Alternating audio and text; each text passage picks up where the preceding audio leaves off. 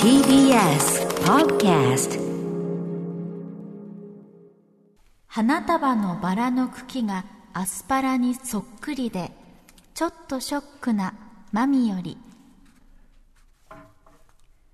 午前2時のロビーに集う6人の5人に影がなかった話。階段？ではなく雪は燃えるものハッピーバースデー。あなたも傘も似たようなもの。ではなく始まり。虐殺の日玉輝く真夜中のアルタ前にて君とはぐるる。ディストピア SF?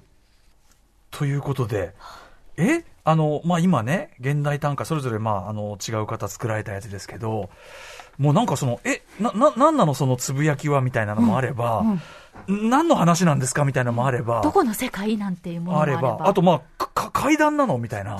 怖いんだけどみたいなのもあれば、うん。最終的にはね、なんかちょっと、あの、情景がすごい浮かぶけど、え、なんか仮想ディストピア SF なのみたいな、すごい物騒な話してるやつもあったりとか、短歌ってこんなこと歌っていいんですかみたいな感じ。すでになんかいろんな色があるはい。そしてその、獅子おどしでコーンって風流な感じを出しているのが、すでにしてからもう、全然合ってないっていう、その感じがお分かりいただけただろうか。ということで今夜は、こんな新しい世界に注目。獅子おどしで風流ですなとか言ってお茶吸ってる場合じゃない。今読むべき注目の現代短歌めっちゃ知りたい特集3月2日水曜日時刻は8時になりました。TBS ラジオキーステーションにお送りしています。アフターシックスジャンクションはい、パーソナリティは私、ライムスター歌丸です。そして、はい水曜パートナー TBS アナウンサーの日々真央子です。さあ、ここからは聞いた後に世界がちょっと変わるといいなな特集コーナー、ビヨンドザカルチャーのお時間です。はい今夜取り上げますのはアトログの特集としてはお初になります現代短歌の世界です、まあ、短歌と言いますと年配の方が趣味にしているあれねとかあるいはあはいはいはい五七五七七合わせて31文字で読むのが短歌のルールで俳句と違って季語はなくても OK 韻律リズムが大事なんだよねなど、まあ、形式については分かっている学校で習ったことがあるという方は多いかもしれません。もちろんね、あの、それ自体は間違いではないんでしょうけども、えーただもちろん短歌というのはね、例えば歌う年齢とかね、その立場関係ないですし、あと先ほども言いましたけど、やっぱりちょっと全然中身はね、あの、我々が思ってるような、そう。そんななんていうの、ちょっと枯れた内容とか、はい。あとまあなんていうの、身の回りのちょっと思ったこととか、そういうのに限らねえんだ、みたいな。攻めてる攻め続けてる、あともっと言えば、その五七五七七っていうその形式も、いや、なんかその守ってんだか守ってないんだかみたいなのも当然あるよということで、えー全然もう、あの、実はもっと豊かで自由な世界が広がっているらしいというのを先ほど4つね、挙げましたけど、分かっていただけるんじゃないでしょうか、なんとなくね。えーというわけで今夜は若い世代を中心に今何やら非常に盛り上がっているという現代短歌の世界について、でも私ども全然門外観というかね、はい何も分かっておりません。驚いちゃ、驚いちゃってんだから。えーなんつってんだから。怖いなんつってんだからさ。はい。ということで、この方に案内していただきます。今夜のゲスト、歌人の瀬戸夏子さんです。瀬戸さん、はじめましてよろしくお願いします。あ、はじめまして、よろしくお願いしまはい。ということで、えー、瀬戸さんのち今、今そちらはご自宅なんですか？あ夏の越しにはい。普通にじ、なんかリビングっていう感じす。の。そう、普通にリビ普通にあの、比較的、もっと歌人らしい背景ならよかったんですけど、生活、生活っていう感じのね素敵なリビングでございます。はいありがとうございます、瀬戸さん。ということで、瀬戸夏子さん、ご紹介、日比さんからお願いします。はい、ご紹介します。1985年生まれの歌人でいらっしゃいます。歌集には、その中に心臓を作って住みなさい。可愛い海と可愛くない海 end のほか、現実のクリストファー・ロビン瀬戸夏子ノート2009年から2017年、白手紙機構などがあります。また、昨年の5月に通称短歌スターターキット本、初夏湖文庫記アフター2000現代クロニクルが左右者より刊行されています。はい。ということで、あの、さすが左右者と言いましょうか、素晴らしい本で、あの、瀬戸さん、私ども、これを拝読しております。あありがとうございます。はい。なんだけど、今日までに読み終えるつもりが、やっぱり通常の本より、はい。短歌はめちゃくちゃ読むのに時間がかかることが、少なくとも僕は判明しまして、あいや、多分それは多分一般的だと思います。うんうん。あの私も始めた頃に、はい。歌集一冊って、まあ、300、歌が300とか500とか入ってるんですけど、えなかなか読み終わらなくて、うん。おわもうふその一冊読み終わるのにもう2日、3日かかったりとかしてましたもん、まあ、うんはい慣れで、うん。今もう十6、7年やってるんで、逆に普通の本より読みやすいですけど、うんうんうん。やっぱ読む読み方が違うので、はい。多分最初に読むときって筋肉がつ多分ついてない状態なんはい。はい。で、はい。はい。多分普通の本よりも読むの大変だなって方が多いんじゃないかなと思います。そうなんですよ。咀嚼するのに、ん？みたいになって、うん。二度三度読んでみたりとか、うんうん。うん、考え込んでみたりと文か字。数自体は少ないんですけどね。ねそこがやっぱさすがだから俺も、やべえ、単価舐めちゃダメだったわ、みたいな。そりゃそうだわ、みたいな。それ、このぶ、この字数に命かけてんだから、そりゃそうだよ、みたいな思いました。でめちゃめちゃ面白いです。本当これの、まだ僕全然、あの、前半なんですけど、もう衝撃を受けました。ありがとうございます。全く、はいま、もう固定観念がもう完全にもう、その序盤でもう崩されまくってます、もう。すごかったです。はいい。やー、嬉しいですね。うんはい。これ実はですね、あの、昨年の12月26日に、えっと、まあ、リスナーの皆さんからおすすめコンテンツをご紹介いただくコンテンツライダーアーマーゾーンというコーナーで、リスナーの方、あの、ラジオネーム、えー愛のコリアンダーさんがこの本をおすすめいただいて、それをきっかけに、あの、今回の特集もちょっとあの、お声掛けさせていただいた次第です。いやー、リスナーの方、すごいありがたいですね。はい。ね 嬉しいです。今日もはいすごくあの、短歌特集というしかも瀬戸さんがというんですごく楽しみにされてるリスナーの方いっぱいいるみたいなので。ありがとうございますは えー改めてですが、えっ、と、この、えっ、と、初夏、これまず、まずこれをちゃんと読めてないんだ、我々。は初夏湖文庫記。えーこの本、えーどんな本、どういうふうに、えーどういう経緯でこう、作られようと思ったんでしょうか？あ。なんかこれ、左右者さんの本なんですけど、うんこの初夏湖文庫記という前の本、これはなんか前編みたいなのがありまして、はい。えっと、2015年なんでも結構前ですよね、うんうんえっと、もう6、7年前ですよね、左右者さんがやっぱり桜前線開花宣言、えっと、ボーンアフター1970現代短歌日本代表っていう、うん。えっと、アンソロジー本を山田渉さんが編集されたはい。本が出たんですよね。うんうん40人の歌歌人の歌を、まあ、60種ぐらいかな、はい。集めた2000種ぐらい入ってる本が出て、はい。まあ、その後にこの本が企画されたので、あはあはあ。まあ、それが桜前線で春だったんで、うんうん。まあ、次のシーズンで続いてるんでっていうなんで、ああの初夏っていう、なるほど。はい。そうまあ、季かそうか。節つ。ながりでタイトルは、まあうんうん。あの私と、まあ、出版社の方と相談してタイトルを考えて、まあうん。うん初夏とか湖っていうのは結構短歌の中で使われてる言葉、んよく使われてる言葉だったりするんで、まあ、はいそこも意識しつつって感じでつけましたね、あの一緒に考えて。つまりそうか、じゃあその、その都度その都度の現代短歌、えっ、と、ちょっとこうマッピング、あの、入門的にしますよっていうののシリーズのはいはい、タイトルってことなんですでね。えっと、桜前線の方は、えっと、あの年代別で区切ってて、はい。まあ、1970年より後に生まれた歌人が取り上げられてるっていう仕組みで、はい。で私の本の方は、うん。えっと、2000年以降の歌集の、うん。えっと、観光年数縛りで2020年までで区切って出してるんですよね。はいはい。っていう違いですね。うん。で、まあ、かんまあ、大体で言うと、桜前線のうん。ちょっと前とちょっと後を、てかまあ、その辺をこうつなぐっていうか、うんうん。意識ですね。なんか、その中で、うん。あの、真ん中に桜前線の年代の歌人も入ってるんですけど、はい。その前と後ろも保管するっていう感じですね、うんうんなるほどイメージ的には。だからこっちは、あの、アーティスト、アーティスト別紹介じゃなくて、こっち初夏湖文庫記の方は、あの、ディスクガイドじゃないけど、割とこう、はいはいそうそういう順番な感じですかね。人別と、うんそうですね、うん本別みたいな感じですね。はい。はい、でですね、あの先ほどからちょっとその短歌がすごい盛り上がってる、SNS とかでも盛り上がってる、若者の間でも盛り上がってる、そういうこう盛り上がりの波みたいなのは、瀬戸さん的にお感じになりますか？あなんかそのそもそもなんかかん短歌と関係ないそのあ、まあ、今はそう斉藤さんはすごい関係ありますけど、うんうん。当時はなんか左右者さんがうん。短歌の本を出すピンときてなくて私は桜前線に入れてもらってるんですけど、アンソロジーに。はい。この話を聞時もえなんか全然短歌の関係ないところからアンソロジー出るなんてもしかして盛り上がってるってまず2015年で私は思ってて。そこから、それぐらいで終わるかなと思ったんですけど、うんうん。盛り上がり続けた結果、私も本を書くことになったので、はいそのその時点でも結構盛り上がってるとして思ったんですけど、うんうん。さらに盛り上がってるんだなって思いますね。へえじゃあ、その前まではその短歌出す出版社とかも結構かあの短歌集とか歌集は限られてたし。そうですね、専門書店、あ、書店じゃないや、うん。えっと、専門の出版社がほぼほぼ作ってる感じだったので、はい。まあ、そういうところじゃないところが本出すっていうのはほとんどなかったことなので、それがまず珍しかったです。うん。今はあのさよちゃさんはじめいろんなところが出してますけどね。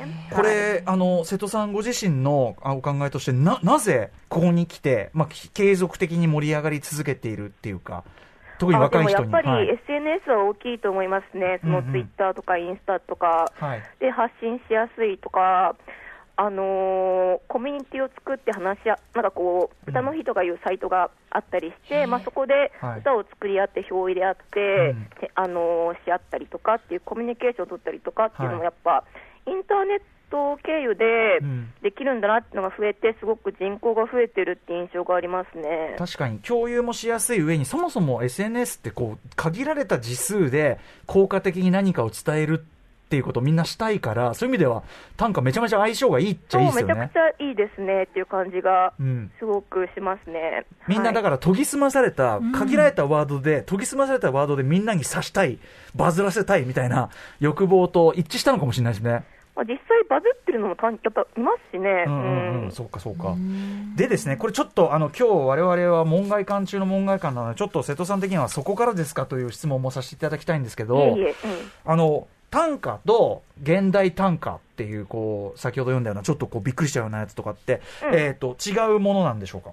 えっと、まあ、その辞書的にどうこうっていうと難しいんですけど、うん。まあ、簡単な体感みたいなものとして言うと、まず和歌と短歌が違うっていう、その、はい。まあ、明治ぐらいの、まあ、イメージ的には幼彦とか斎藤茂吉とか石川啄木とかを想像してもらえばいいと思うんですけど、はいあの辺からが短歌です、基本的には。はいはい。でその前が和歌っていうイメージですね。まあ、古今集とか、うんうんあの万葉集とか、あの辺で、まあ、そこのラインが一旦短歌と和歌で引かれてて、うんうんで現代短歌やると結構最近、現代短歌について、ええあのお話しいただくこともあるんですけど、はい。そうですね、あのまあ、戦後からのものを現代短歌っていうのが結構一般的なイメージもあるんですけど、うんうんまあ、最近やっぱすごく流行ってるっていう意味で言うと、はい。まあ90年代以降の口語って言って、今、あのさっきあの何しかまれた中にもあったんですけど、うん普通に今喋ってる言葉、はい。口語を使ってるのって、うんまあ、90年代以降のものが多いんですけど、その辺から派生してきてる、ここ2、30年の単価を現代単価っていうことが多いですね、最近は。なるほどねはい、イメージです。でもなんか面白いですね。あの、その和歌が短歌になったところにもその一つ、その当時の現代的な、そのモードチェンジがあったし、はいその都度その都度その現代的なモードチェンジを重ねてきた形式でもあるんですね、じゃあね。そうですね、結構わかりやすく年輪があると思います。うんうんはい。僕はだからその全然そこの年輪を分からずに、最新の部分だけ触れたらえここんなこと歌っていいの？みたいな。これちょっとあの後ほども話重なるかもしれませんけど一番僕衝撃だったのあフィクション歌っていいんだっていう。そうですね。うん。うん、そこが衝撃。小説とかと同じく他の表現と同じく、あ、まあ、嘘っていうか作り話でいいんだみたいな、ここびっくりしました、うん確かに、そう、うん。そう私も最初そう思った気がします。そうか。そのその気持ちがはい。うん、なんかね、まあ、ちょっと後ほどその表現がいろいろあるよっていうところはね、はいちょっとさらに伺っていきたいと思います。はい。ということで、えっ、と、ちょっと一つですね、ちょっとい、これはどうなんだろう。あの、瀬戸さんのね、先ほど、あの、先ほど4つ読み上げた中で、瀬戸さんの作もあるわけですけど、あの、ご本人にちょっとこの解説を伺うというのは、これは、マナーに反してないんでしょうか？これ大丈夫ですか？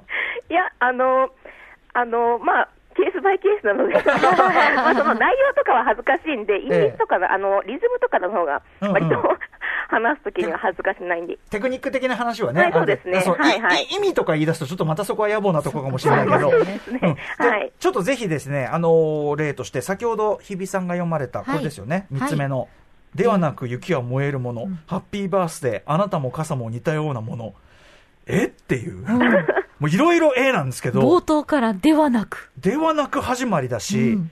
ね、でも物物でこう最後こそうなんかねあるケツは締めてたりするけど、うんうん。でもこの3つのパートではなく雪は燃えるものハッピーバースデーあなたも傘も似たようなもの。3つが直接的に意味はその直接的にこうなんていうの？連なるうん。あれじゃないから、いわゆる文章にそうそう的なものではない。3つ並べてえこれどういう意味ってこれで時間がかかる。本当。咀嚼するのに、うん。さあということですいません作者であるいえいえ。瀬戸さんに、えっとどう読めばいいというかどう受け取ればいいというか、うんもう本当にこんなレベルの質問で申し訳ないですけど。あ あの、まあ、割とこれ私のですね、割と初期に作った歌なんで、すごい生きってるなみたいな、あ生きてる。えっとへー。自分が生きって使ってるのが恥ずかしいんですけど、ほうほう当時、私がハマってた家事、いや今はも好きなんですけど、が、食七音っていうテクニックがあって、うんうん。食七音っていうのは、一番最初の五七五七一の五のところですね、うんうん。これ、食っていうんですけど、はい初めて初めの句って書いて、食。はい。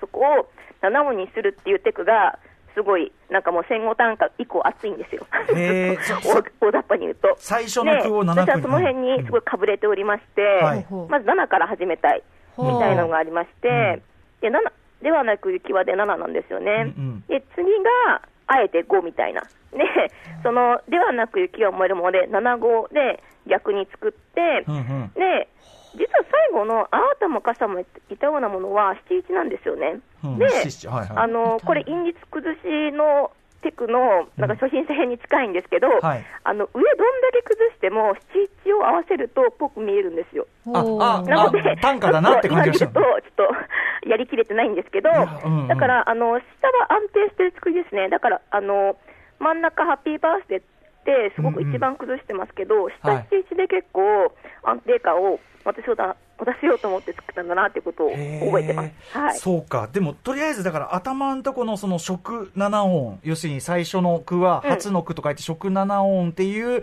まあ、だから音楽で言われだよね。うんあの、普通に4拍でこう来るかと思ったら、こう3、三拍子で来たとか、うんうんうんで、三拍子なんだけど、最終的に帳尻は4拍子でやった時の、その何小節かと、あ、8小節なんかあったみたいな。うんうんうんなんかそういうこう着地はビシッと決まって、そうすると短歌っぽく聞こえるみたいな、なんかそういうテクニックなんですかね、これはあ。それですね、基本的には。だから、あの今、五七五七一で、まあ、もちろん人によるとは思うんですけど、ええ五七五七でビシッと作るのは結構、照れがある人が多いんじゃないかなと思いますけどね。逆にもう形式通りはあまあまあ、。その人によりますよ、もちろん。うんうん私はちなみに恥ずかしいですけど、あの照れちゃいますね、五七五七って作ると外したいって思っちゃうんですけど、うんうんうんまあ、あのテク的には結構意味意味でまたがっちゃうとか、はいちょっと崩すとかっていうのを使う人は多いですね、今、すごく。なるほど、なるほうんど。なんかあの、将棋とかで、あの、いわゆる指し方ではない指し方をしてきたときにみんな、おーってなるじゃないですか。うんうんうんなんか歌人の皆さんの中でも、いわゆるそういう、こう、定石じゃないものを、こう、かましてきたときって、やっぱり、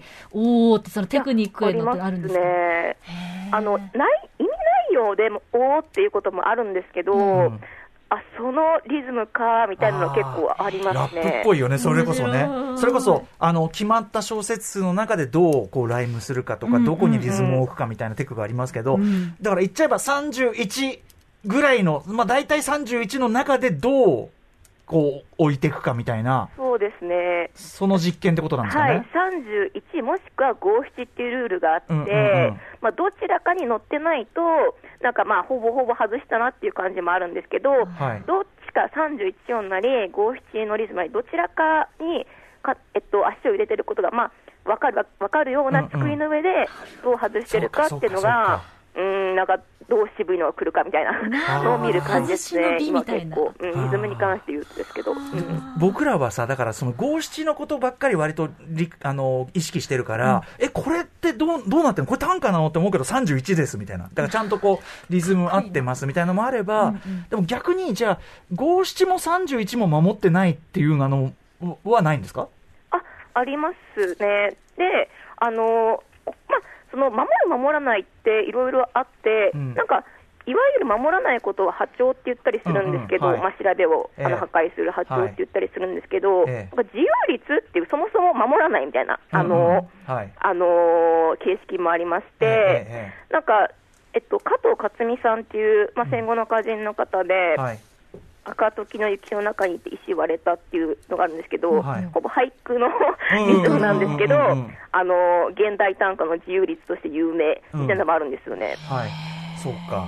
だからそこはもう自由率。でも何かこう、その自由率だけど、あ、これは短歌だなって納得させる何かがそこにない、要するにある種の自信というかうんうんう、ん賞賛がないとちょっとそこもって感じしますよね。そうですね、なんかまあ、加藤克美さんに関しては、もう他にもたくさん歌があって、はいはいそこでいろんな実験をしてる中で、これがあるから、あ彼の 極地はここかみたいな感じになるんですけど、ははいい、はいうんうん。はいはい。これ、あの、表記についてもちょっと気になったんですけど、うんうんこれ後で話出てくるかな？あの、中点をこの短歌だと瀬戸さん使ってらっしゃるじゃないですか。はいはいはいこれもとっても新鮮だったんですけど、確かに。こういうのはよくあるテクニックですか？中黒ありなのってね。あそのそうですねあの、やっぱりそのリズムを崩す上でいろんな方法があると思うんですけど、一時明けっていうのはやっぱり結構一般的に結構使われてて、うん。まああのまあ、五七五七七とか、まあ、一首中に2回一時明け使ったりするのも結構あるんですけど、ん。で字明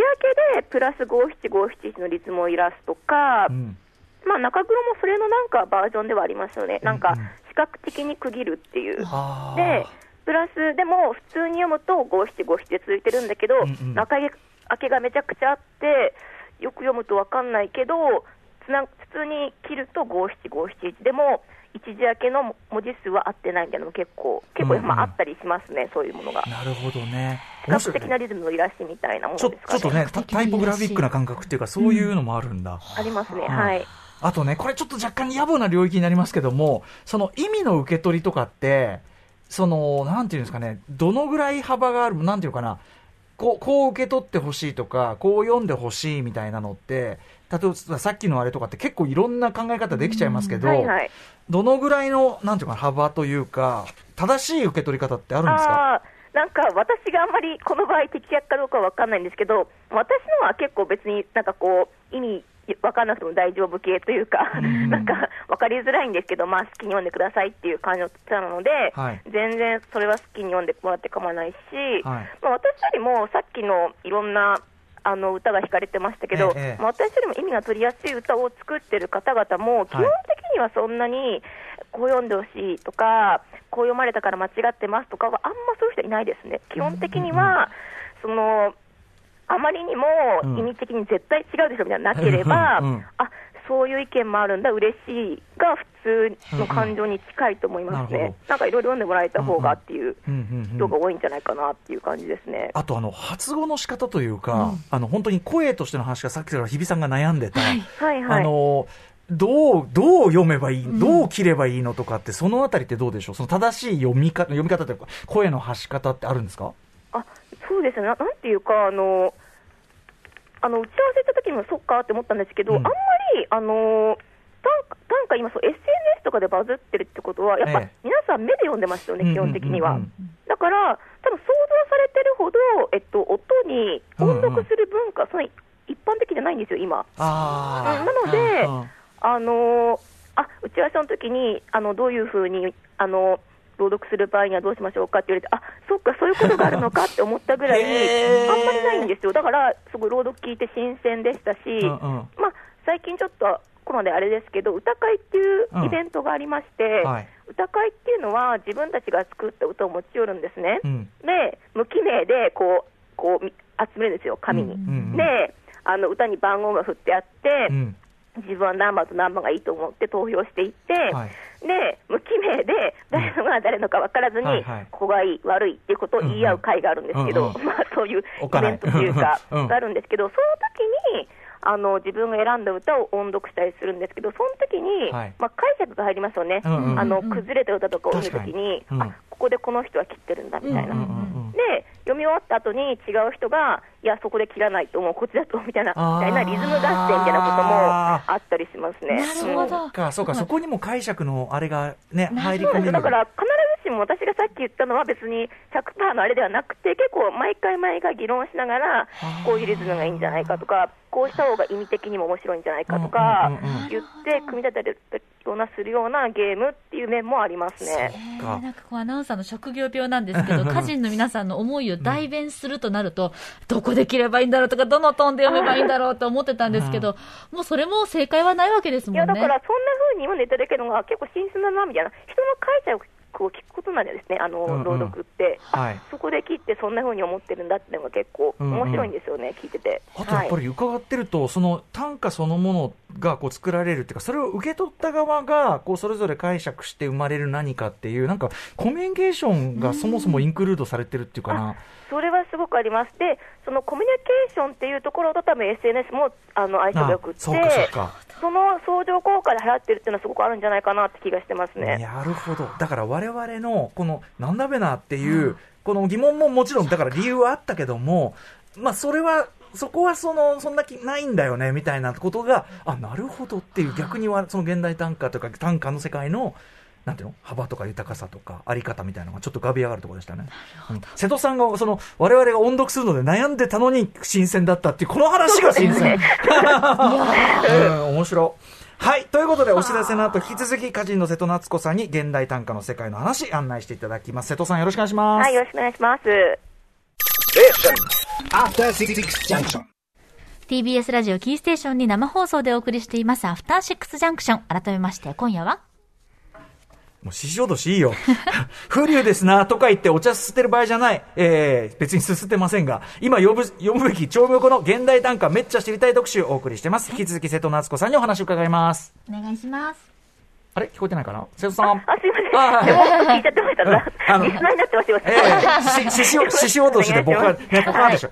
はい、ということで、えー今夜は瀬戸さんがセレクトしたここ20年の今読むべき短歌を紹介、解説し、まあもちろんその20ね、20年間分をこの短い時間内、もう本当にあの、触りなんですけども。はいかいつまんではい、かいつまんで。えー2000年以降の現代短歌シーズンのトピックやトレンドをひいては、2022年現代短歌の今を、えー読み解いていくということになっております。はいさく早速いってみましょう。今の現代短歌シーンでバズっているという歌集のこんな短歌からいってみましょう。日比さんが、じゃあちょっと音読していただきましょう。はい恋人はノアの手つきで美しいたこ焼きだけを船皿に盛る。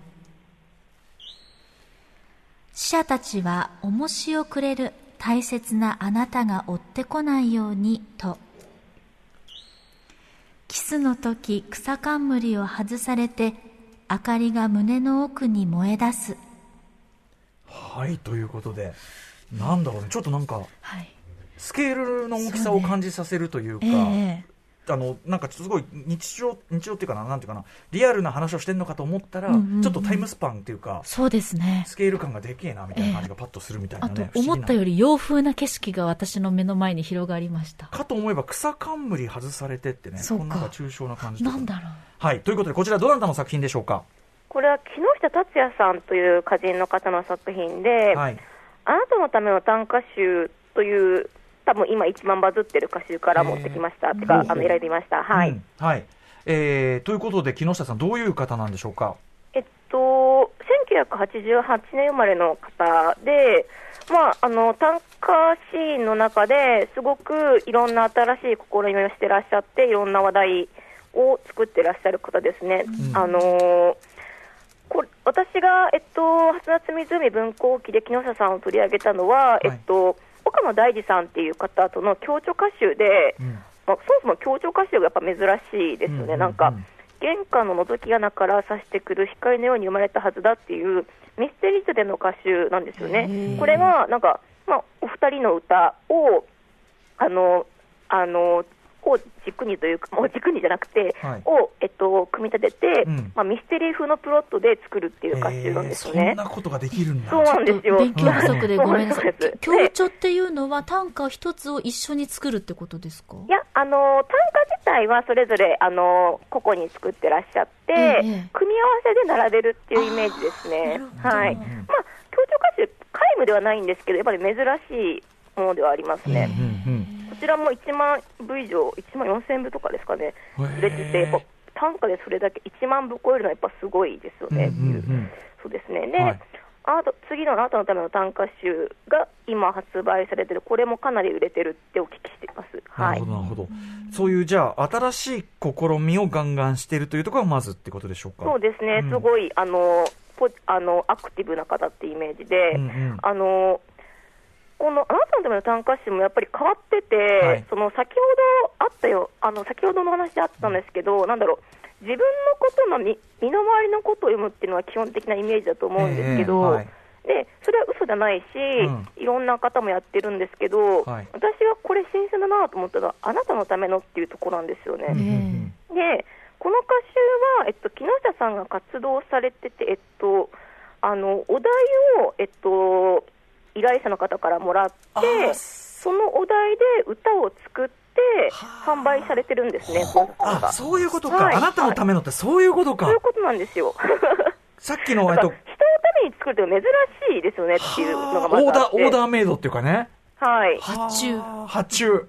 発注なんですよ。で、発注された短歌の作品の中から、えっと、まあでも、あの木下さんは、この歌作ってる時点でお金はもらってるんで、うん。今回、短歌集を作るときに印税をもらうのは違うってなったらしくて、ほうほうほう。で、まあ、これ、売れてるらしいんですけど、ええ。この売れてる歌集のお金っていうのは、はい。あの歌集を買って、そのしかるべきっていうか、施設とか、うん。あの学校とかに、えなんだろう、短歌を普及するために使われるみたいで、へえ。それもまたすごいなと思ったんですよね。確かに二重取りっちゃ二重取りだけど、へえ、でもなんかすごく、両方ともアートのためにっていうか、うんうん。まず作ってるのも人のために作ってるし、はい。そそれを本にして作って、あともそのお金は人のために使われるわけだから、うんうん。結構珍しい活動だなと思いますね、やっぱりいい活動だし。さはい。最初の恋人はノアの手つきで美しいたこ焼きだけを船皿に盛るって、これ、おこれが横にこの本だと、あの、元の多分、あれなんですね、依頼のあれが書いてあって、そうですね、依頼の方の,、あのこんなオーダーですみたいなのが書いてありますよねお題はたこ焼きで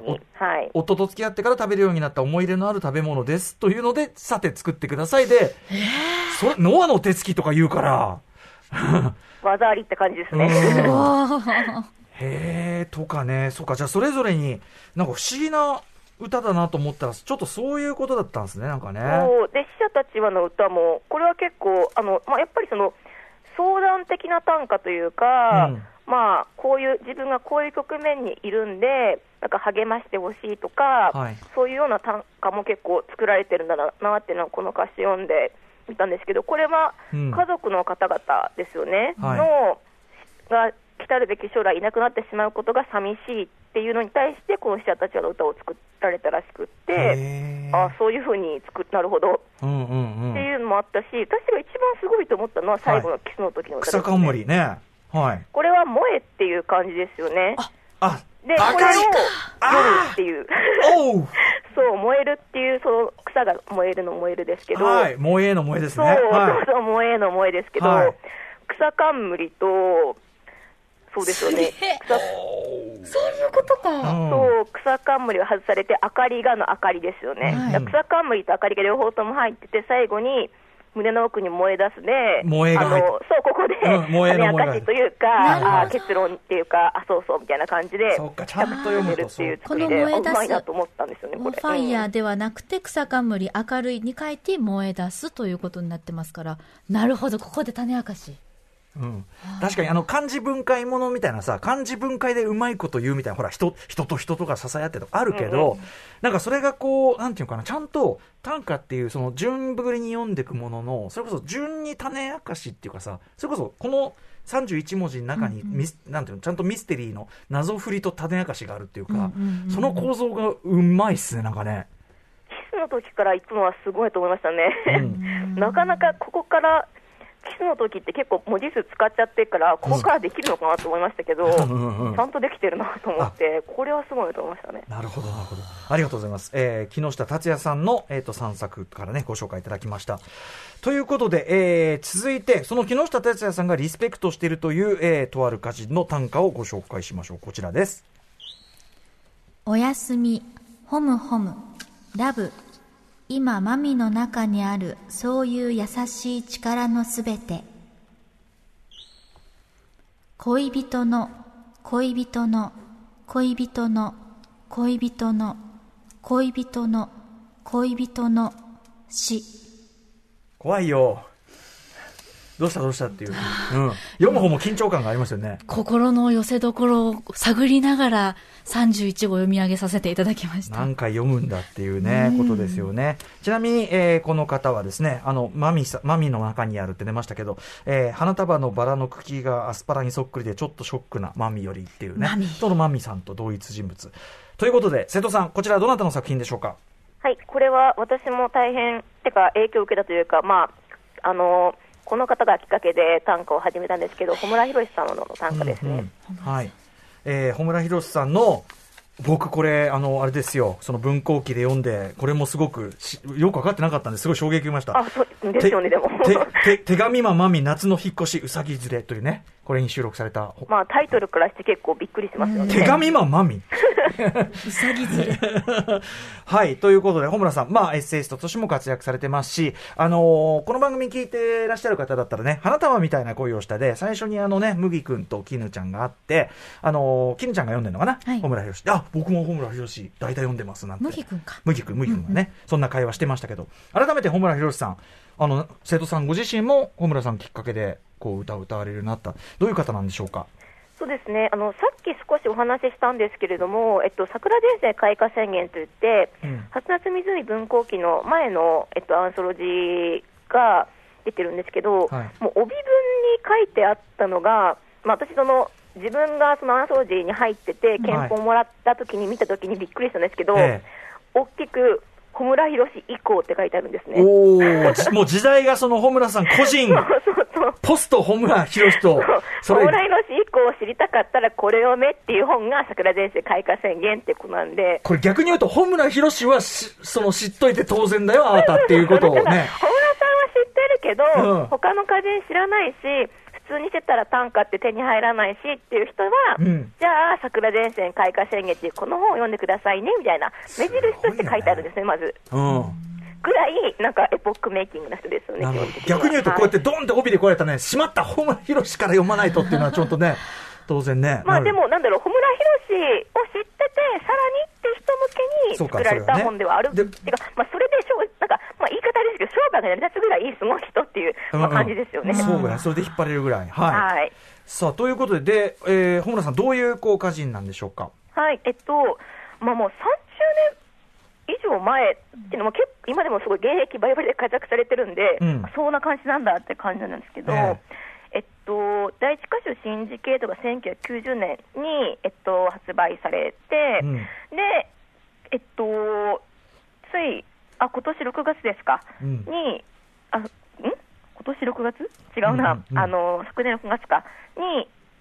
そうですね、新装版が発売されて、うんうん。はいはえっと、シンジケートですね、うんうん。これが話題になってますけど、もう、田原町さんは結構、皆さんやっぱりサラダ記念日で、ご存知なんじゃないかなと思うんですけれどえも、このサラダ記念日を田原町さん、角川短歌賞で新人賞を1986年にうん。受賞してるんですけど、うん。その時の実績といって2番手だったのが、うん。小村博さんなんですよね。ああ、なるほど。で、その時のタイトルもシンジケートっていうタイトルで、はあはあはあ。まあ、これが第一箇所にタイトルになったっていう感じですね。うん。うんで、まあ、この時に高橋源一郎さんが、うん。まあ、田原町がまあ300万部売れててすごいと、うん。だったら、小村博は3億部売れてもおかしくないみたいなことをうん。おっしゃってたっていう伝説が残っております。伝説が本当にそうですけど。うん。うん。うん。はい。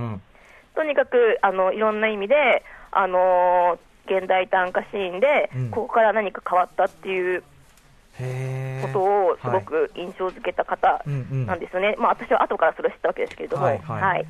どこがそこまでこう、うん。革新的だったんでしょやっぱり、あのー言葉の鮮やかさですかね、うん。なんていうか、う。うん。あのーこれまでなんていうんですかね、あのーまあ、口語で作るにしても、うん。なんていうか、もうちょっと、我はとか、我自分のことを私とかじゃなくて、我はって言ったりとか、はいはい。あの、あのーちょっとまあ文,、文語的な表現がまだそうですね、残って田原町さんも結構口語的なんですけど、意外と結構そこ、こなんか、端々見ると結構工夫な表現も使われてて、うんはいはい。そういうのが穂村さん一切なかったんですよね。うんうんうん。完全に口語表現すごいビビッドな当時のなんかこう、80年代、90年代の,、うんあのバブルまでいかないですけども、すごいキラキラした世界を口語で新鮮に描いたっていうところが、やっぱりショッキングだし、うんうんえ現代でもすごく読む、今読んでも多分びっくりされる方も多いし、うん。今の現代短歌を読んでる方も、うん。こ小村さんの多分信じきで読むと、あここが元かって思う人が多いんじゃないかなって思いますね、そうやっぱり。はい。ある種我々が今こう、すごいすごいとか言ってる現代短歌の本当にじゃあスタートラインというか、そうですね、大。元に近いと思います、あの今、あのいろんな方が、うんうん。ああ、こんな感じ、すごいなっていうののうん。元になった人だと思ってます。本当にはい。以降なんだな、ね、時代を作った人なんですね。だからそれで言うとですよ、その、手紙はマミ、夏の引っ越しうさぎ、まずもう、どういうことこれっていう、ん。この歌集からね、先ほどいろいろ弾きましたけど、どういう、これは歌集なんでしょこれはわあの、新宿系では第一歌手なんですけど、私はリアルタイムではなかったんですよね。うんうん。で、私がリアルタイムで衝撃を受けたのが、手紙まみの方なんですよね。はい。で、手紙まみっていうのは、まあ、そあの先ほど少しあの読んでいただいた中にありましたけど、うんマミっていう登場人物が出てきて、はいこのマミっていうのが小村さん、小村博さんのことをホムホムって呼んでるんですね。で、うんそのホムホムに向けてラブレターをいっぱい書いてくると。で、それを、あの小村さんが、なんていうんですかね、こうミックスして、ミキサーみたいにしてうん、作ったすごい鮮やかな手紙のような歌集っていう感じですね。もそれがすごく元元は本当の手お手紙なんですか？じゃあラブレターっていうか。あなんか、最初の時には後書きが結構、なんていうか、これ、ひ後書きの時に、うん。マミからてあのもらってるの数えたらって書いてあって、ええ私、最初、嘘だと思ってて、こんな、うんうんうん。こんなすごい女の子いないよと思ったんですけど、うんうんうん実際、後からいろいろ分かったんですけど、雪のエマさんっていう、はい。すごい、あの今もうんあの歌集出されてますし、小説も発表されてるんですけど、すごいあの鮮やかな感受性を持った女性の歌人がいらっしゃるんですけど、ええ本当にその、その、あの、ん。雪のネーマさんは小林真美っていう、まあ、真美っていう名前でうん。送られてきた手紙が、なんか大量にあって、はい。まあ、そこから穂村さんが、あの、短歌として、そのエッセンスを、うん。あの、作り上げたような歌集ですね。はい。それ、まず、その、単純に、この構図にクラクラするんですけど、うん。その実在する女性の、まあ、熱い、こう、手紙を、その自作として、作り変えてっていう、まず普通にその、そ、そ、そんなことしていいんすか？みたいな感じがあるんですけど、いや、私もそう思ったんですけど、うんうんえっと今もそう思ってる。私は手紙が死ぬほど好きですけど、今でもそこは疑問に思ってるんですけど、うんうんうんあの、雪舟さんが納得されてるそうなので、はいはいはいインタビューを複数読んでるんで、まあ、うんこのケースにおいては、まあ、うんよかろうみたいな感じですけど、ねうんまあ、根本的にはどうかとは思ってます、基本的には。うんうんうんうんでも、すごい好きっていう感じですね。うんうんはい。はい、ということで、まあでも、穂村博さんがいかにね、あのー現代短歌において巨大な存在かというのはね、分かったと思います。次のセクション行ってみましょう。はいでは続いては、こんな歌、行ってみましょうか。はい。膨らんだ胸と喉とを取り替える魔法を日記に書いて交わした。ハラスとは猟犬をけしかける声、その鹿が疲れ果てて死ぬまで。はい、ということで、これまた全然ちょっと変わ変わりました。ちょっとピリッとするっていうか、ね胸と喉とを取り替える。だからまあ、あれだよね、うん。男性性、女性性じゃないけど、そういうジェンダーの話なのかなっていう感じがしますけどね。うん。ハラスって、ね、うん。あのかなハラん？ハラスメントなのかな？あ、そういうことか。英語でハラスと書かれてますね。はい。ということで、えー、こちらはどなたの作品でしょうか？はい、えっと、1首目が、えっと、笠木拓さんの、遥かカーテンコードまでという歌集からで、次のハラスの歌が、えっと、川野めぐみさんのリリスという歌から、えっと、選んできました。はい。はいはい。このお二人、えっ、と、選ばれたのはなぜなんでしょうか？はいうん。えっと、まあ、今、いろんなジャンルで、まあ、ジェンダーだったり、うんまあ、フェミニズムだったりっていうのが、はいえっと、見直されてるんだと思って、うんで、短歌の世界も例外ではないです。うんうんでうん、あの、で、そういうことを問題意識にされてる方っていうか、まあ、私もしてるんですけど、うんうん。なんか、自分のこと言うのあれですけど、ええいえもちろん。で、はい。あの、まあ、いろんな歌が日々生まれてます、それで。うんうん。で、その中でも私が好きだなと思うと思ってきました。はい。短歌の世界において、そういうフェミニズム的なね、ジェンダー的な問題意識っていうのが、こう、もちろんそういう歌を作られてる方は前からいらしてはいたんでしょうはい、いましたけど、うん。やっぱり多分これも他のジャンルとあんま変わらないと思うんですけど、うんうん。やっぱあのプレイヤーとして女性歌人とかがいても、はい。やっぱ評論したり評価する側に男性に偏ってるんですよね、やっぱり。うんうんうんうん。ってなっちゃうと、やっぱ普通にやっぱ男性の歌が取り上げられることが普通にやっぱ多くなっちゃってて、うんうんうんで結果として、あの見たときにすごいバランスがある状況っていうのは続いてたんですよね、ずっと。あの、初夏み夏湖文庫記の結構最初の方で、えっと、飯田優子さんという方の、はい、あねいで有子さんですね。ああはいあさん、失礼しました。はい飯田有子さんですね。有子さんの、あの、あれで、僕とか、その今の人、感覚で読むと、もう完全にそういうフェミニズム的なじ問題意識で書かれてんでしょって思ったら、当時はそういうこ捉え方をされなかった、なかったってことに意外とびっくりしちゃって、これが。まあ、やっぱ時代の変化もありますし、やっぱ0年代とかそこまでやっぱりそういうのはなかったかなっていうのも確かにありますそれ以外にどうやって読むんだろう、これみたいなの結構。って思うんですけどね、はい。はい。という中での、えーお二方、えっ、と、笠木拓さんと、えっ、と、川野めぐみさん挙げていただきました。まず、笠木さん、どういう方なんでしょえっと、1980年な7年生まれの方で、えっとまあ、現代短歌社賞っていう、えっと、コンクールがありまして、まあ私、審査員やってるんですが、うんうんであの笠木さんの作品を私は推したんですが、自責ということで、ちょっと力足らずだったんですけれども、うんうん。えっと、その後はるかカーテンコールまでという歌詞を出されまして、うん。私はすごく好きな歌なんですけれども、なんて言うんですかね、その膨らんだ胸と喉っていうのは、やっぱ第二成長を迎えええ。るそれぞれの性の身体感覚だと思うんですけど、まあ、そこのあのしんどさっていうものを、なんか柔らかく美しく読むのを得意とされている方ですね。なんかそれぞれにその、まあわかんない、その他の生徒、女性の生徒なのかと、お同じくそういう違和感、その、なんていうのこう、性の、あれが明確化してくるのに違和感を抱いた同士の交流でもある感じですもんね、日記を交わしたんだから。はい。うん、それがクロスする感じがなんか、すごくちょっとなんていうの、青春映画の一瞬、現代青春映画の一瞬を切り取るようでもあり、ね、感じですよね、なんかね。あ、なんか素敵な表ですね、すごく。うんうん、なんかすごい素敵な、でもね、ししこのその歌そのものがね、あれそんな感じがする。穏やかさも感じられますよはいね。一方、まあそのうんはいはっきりなんていうか、その批判するのもありなんですけど、読み方としては結構おっとりしたようなうん形で読まれてて、それもいいなと思いますね。あの、うんうん言い悪いろんなものが言い悪いありますけど、はい。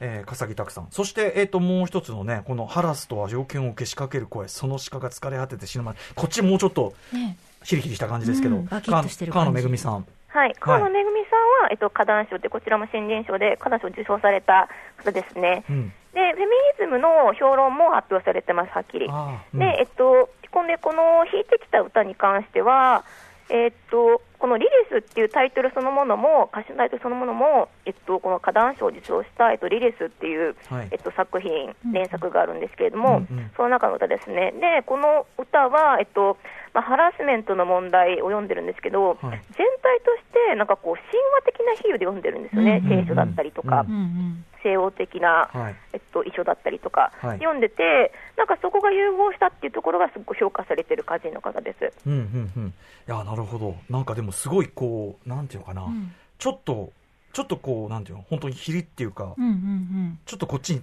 突きつけてくる感じが。うんうん強いメッセージみたいな、その力強さというのを感じつつ、世界観もとっても独特な感じですよね。はい、そういう方ですね。うんはい。うんこれはじゃあそういう、なんていうんですかね、フェミニズム的な問題意識とか、ジェンダーバランスとかっていうところは、あの、短歌の世界でも、まあ、最近動き出したっていう感じなんでしょうか？あそうですね、まあ、そのいろいろその見直しもされてますし、えっとまあ、川野さんをすごく評価している水原紫音さんっていう歌人の方がいらっしゃるんですけども、あのまあ、ホムラン修士さんと同じ世代の方ですね。はい。えっと、同じくというとあれなんですけども、やっぱりその美的な世界観だったりとかをしつつも、まあ、根底にフェミニズムだったり、あの世界の違和感だったりっていうのをずっと読んできた、私もすごく尊敬する水原紫音さんという歌手がいるんですけど、まあ、その方が、えっと、短歌研究という、まあ、老舗の雑誌があるんですけども、うんそこでなんか、女性とジェンダーと短歌っていう特集を組まれまして、はいでそれが書籍化されたりとか、うんうんまあ、そういういろんな見直しが行われてはいます。はい。ということで、えーこれね、水原志音さんの女性とジェンダーと短歌っていう本も出てるんですね。これ短歌研究者。はい。みたいな感じで。はい。ということで、ちょっとね、時間が迫ってきちゃって、瀬戸さん。はい。あのー今日、まだ本当にこの短い時間で、はい。あのーに20年分を全部さらうのはちょっと本当に不当然不可能で申し訳ないですけど、僕、あとさらにさっき言った、フィクション性がすごい高いやつとか、うん。うん。はい。あの、そのお話なんかももっとあの伺いたかったんで、またちょっとぜひお話伺いたいところですね。えーうん。そうです、お話、はい。ははい。い。あのね、僕、やっぱそのさっきのあの、あれですよ、アルタ前のやつ、えっと、あえっと、高島優高島優さんの、もうなんていうかな、ちょ、ちょっと村上流的なっつうか、あ、あ、そうですね。うんそういう世界観で、まあ、ちょっと怖いよっていう、で、そういうなんかフィクション的な想像力もすごかったし、あと僕、年力先生に爆笑したんですけど、はい、年力家族、笹、えっと、君笹君君人さん。さんですね。はい、はい。まだちょっと前半しか見てないんで前半が集中しちゃったけど、年力家族、この年力先生とかもうめちゃくちゃ笑える、でもちょっと超常的なというか、あれとか、あ、こんなのありなんだって、そこもすごく衝撃的というかね、また、あの、目を開かされたところなんで、ちょっとまたぜひ、ちょっと今日はごごく一部でしたけども、はいまたお話伺わせてください。はい。ありがとうございました。はいはい。ということで、お時間来てしまいました。最後にじゃあ改めて瀬戸夏子さんのご著書の紹介を日比さんからしておきましょう。はい、改めまして、初夏湖文庫記アフター2000現代クロニクルは、左右者より税込み2420円で発売中です。これあのまだまだわじっくり、私も、はいはい。読ませていただいております。さあ、そして、えっと、瀬戸さんからもぜひお知らせ事などあればお願いします。はい、えっと、そうですね、私はさっき、まあ、そのジェンダーの問題の話がありましたけど、まあ、戦後の歌人の中で女性のあの歌人に対して、まあ、あまりスポットが当たることが少ないというのがありまして、うんえっと、女た戦後の女性歌人の4人単価という組織があるんですけれども、うんうんまあ、そこに集った女性歌人を中心にした、えっと、連載を、ウェブ連載をしてまして、はい。そしてあなたたちはいなくなった女人短歌とシスターフッドっていうんですけど、はい。まあ、それをウェブ連載してまして、うん。まあ、年内には本にできればと思っているので、そちらも頑張りたいと思ってます。ぜひちょっとそのタイミングでもまた、あの、ご出演をあお依頼してよろしいでしょうか、はい。めちゃめちゃ、でもちょっとあの、もう、もう入り口も入り口なんですけど、めちゃめちゃお面白いっていうか、やばいっす。本当。やばい。なんかね、なんだろう、この、他の表現よりも、これやばくない？これ大丈夫？みたいな、なんか、うん、なんかこう、ぐらっと、足元が丸ごと取られる感じみたいなのが、一番しますね、なんか短歌って。あ、はい。何なんだろう、これ。はいうん。多分この31時の形式がやっぱりそうさせるのか。はい、もう私も最初にその手紙まみ読んだ時にすごくびっくりしたんですけど、うんうんそういう体験をする人がたくさん増えればいいなと思って、初の水を書いたので、はいそう言っていただけるとすごい嬉しいですね。うんはい。今後とちょっと瀬戸さんにまたね、お話伺っていきたいと思います。ということで本日は以上、今、えー、4部期注目の現代短歌めっちゃ知りたい特集でした。瀬戸さんありがとうございました。ありがとうございました。どうもありがとうございました。After Six Junction.